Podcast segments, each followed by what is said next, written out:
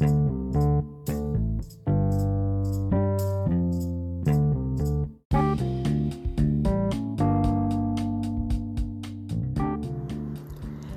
lengua de la salamandra, metáfora del espíritu creador, búsqueda de lenguajes, gestos y silencios, impulso de la literatura con voz propia.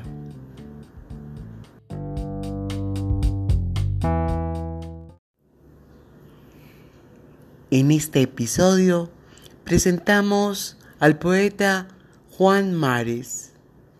Nació en Guatapé, Antioquia, Colombia. Es cofundador del taller Urabá Escribe y dice en su poema Masgne, uno de los versos, el olor de la sangre nos acerca a la tierra y un perfume de auroras ambientiza el planeta. Somos hoy lo que somos con rigor y conciencia. Hemos ido a otro espacio a recrear la palabra con la magia secreta de los campos magnéticos. En su libro Memoria Lítica, ganador de la convocatoria pública en Cultura y Patrimonio 2017. Él da testimonio de la piedra como fundamento del hombre en su ascenso y depresión, dice en su libro. Yo lo veo como la memoria de un árbol plantado junto a arroyos de agua. Allí mismo donde la azucena permanece en su luminoso cuerpo. Él es un hombre conversador, contador de historias, pero sobre todo un hombre lleno de tierra, de fuerza y de vigor. No te lo pierdas.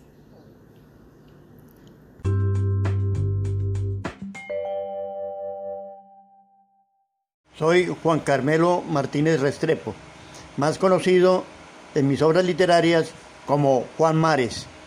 He desplegado una serie de actividades desde mi nacimiento en Guatapé, al oriente de Antioquia. Allí dejé mi ombligo. Luego fui llevado de brazos a Lorica, Córdoba. Y más tarde estuve en la zona cafetera de Colombia. También llegué a, la zona del Alto Sinú, a Tierra Alta, de niño. Allí viví toda mi primera juventud. Y me desarrollé como un hombre en la zona de Urabá. Aquí he desarrollado toda mi vida laboral. Aquí me pensioné Aquí me formé en la academia, en la Universidad de Antioquia, me licencié en español y literatura. Y aquí también tuve mis hijas. De ese tamaño ha sido mi recorrido por la vida en síntesis. Pero además he producido ocho textos, casi todos de poesía, pero también tengo unos, un inédito de ensayos y un libro de cuentos también inédito. Estoy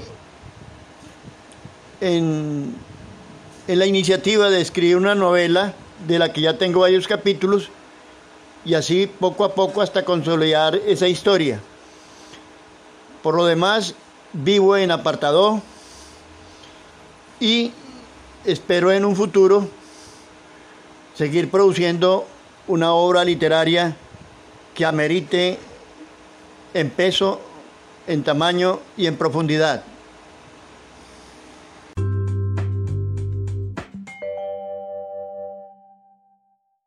Árbol de la centuria, tengo un poema que se llama Origen. Vengo del otro día, de la mañana, mañana de calientillo y flor de paico. Vengo de la hoja verde de la montaña, donde el bosque susurra sus miedos al hacha.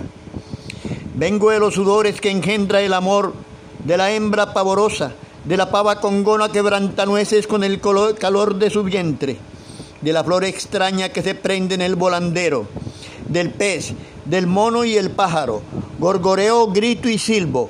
Vengo del siete cueros de deslizarle una mirada, del amarillo del lacre o punta de lanza, del azul morado del mortiño, del rojo de la zarzamora recordando mis brazos, de la mancha del árbol, del bejuco y del arbusto.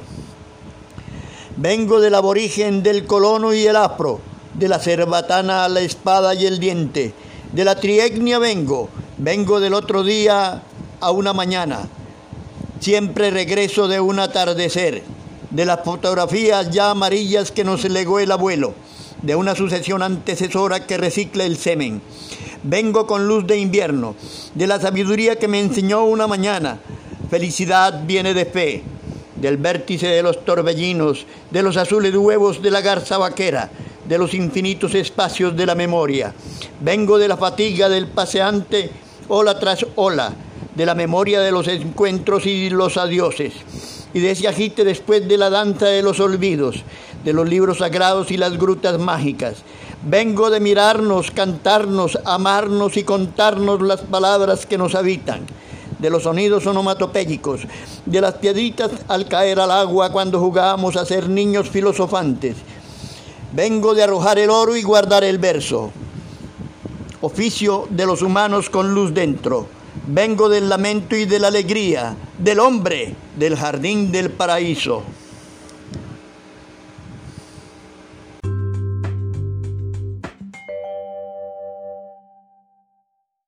Cuando laboraba en las fincas bananeras, alguna vez tuve un accidente y fui llevado de urgencias a la clínica La María en Medellín, en un vuelo charter de la finca La Popala.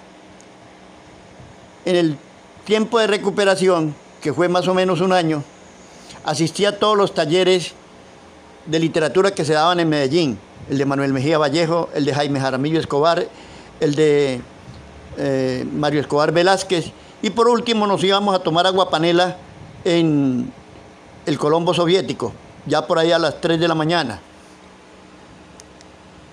Cuando regresé, me reuní con un grupo de amigos y, y creamos el taller. Ese grupo de amigos mm, me lo ayudó a presentar Guillermo Restrepo eh, Jr., que era el jefe el líder más bien de las Juventudes Liberales de Apartado.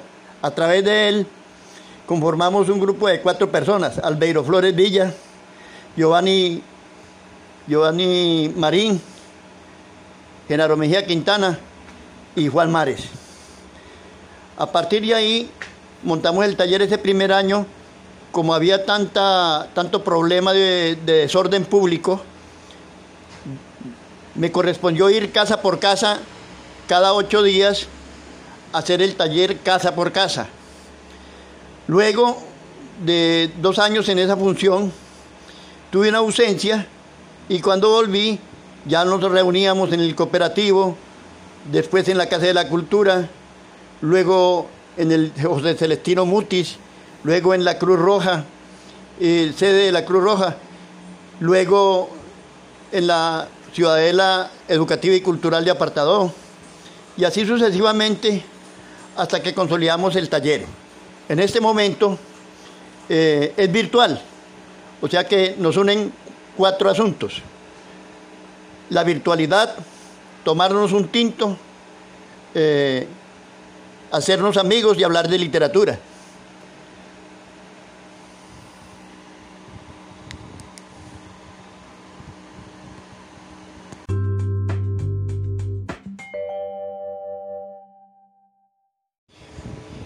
De mis obras, hasta ahora voy a citar de Poteas y Pironte un poema que dice, Verde blancura como mi primer poema. Cuando escribí el primer poema, no lo hice pensando en el poema, sino en, el, en la poesía de un texto esculpido en un cuerpo de mujer. De mi primer poema no conservo más que la memoria de haberlo escrito sobre la arena de una playa de río con el dedo boteriano de mi pie izquierdo. Mi primer poema decía, Luz Marina, y esa era la extensión y profundidad de ese poema. Al otro día de haberlo escrito, de regreso a la playa, encontré una iguana gris verdosa borrando mi poema, y al verme corrió al agua como una cometa a ras de suelo. En el mismo sitio quise escribir por pura nostalgia el verso del día anterior, pero esta vez con una varita de guásima. Al empezar con la palabra luz, se desenterraron los huevos de la iguana come cogollos de jobo, que se enamoró del rizado lumínico para sembrar sus huevos en la arena.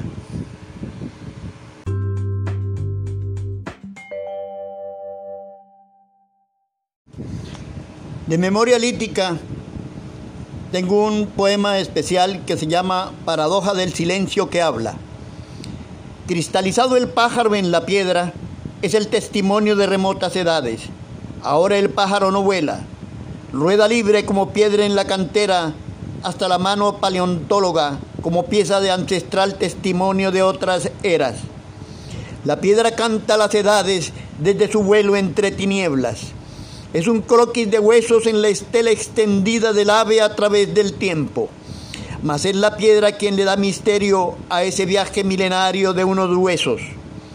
Todos los años que el carbono 14 señalice, pterodáctilo del peñasco en mientes, pájaro hecho piedra que vuela por el tiempo.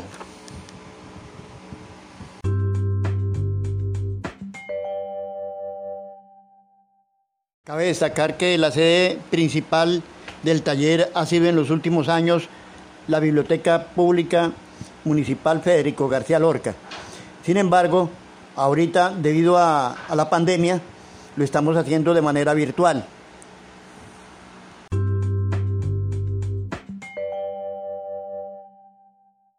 La experiencia me ha enseñado que leer mucho ahorra mucho campo en el, en el, caso de no poder asistir a una escuela, a un colegio o una universidad. Lo básico es leer bastante y de todo. No dejarte embaucar por una sola ideología. No, hay que leer de todo y leer tu propia conciencia, leer los textos, tu propia conciencia y leer la naturaleza. A partir de leer la naturaleza, tú vas adquiriendo una serie de, de, conocimientos que puedes ir vertiendo más adelante en el campo literario, en la escritura. Leer es lo básico, o sea, interpretar la naturaleza, los textos leídos y tu propia conciencia es la base para desarrollar la literatura. Escribir poemas es un poco espiritual, pero también converge hacia la síntesis de lo vivido, es decir, poder irradiar un conocimiento que puedes expresar en palabras y con sentimientos. Lo otro es que dicho esto, la base de toda literatura es el conocimiento personal de aquello que has vivido y luego desarrollarlo a través de la escritura. No hay que eh, atenernos a que primero hay que leer un libro para poder pasar al otro. Estanislao Zuleta nos decía que hay que empezar por cualquier texto. No hay que leer primero este o primero el otro. No, es leer, solamente leer, leer, leer y leer. Como decir trabajar, trabajar y trabajar para poder saber que sudas y que si sudas te da hambre.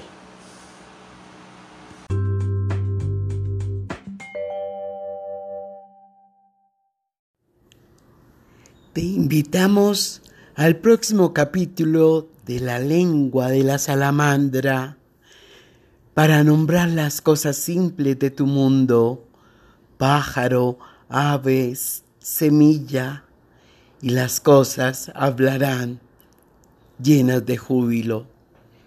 Conéctate penagosangelal arroba gmail www.radiomaria.com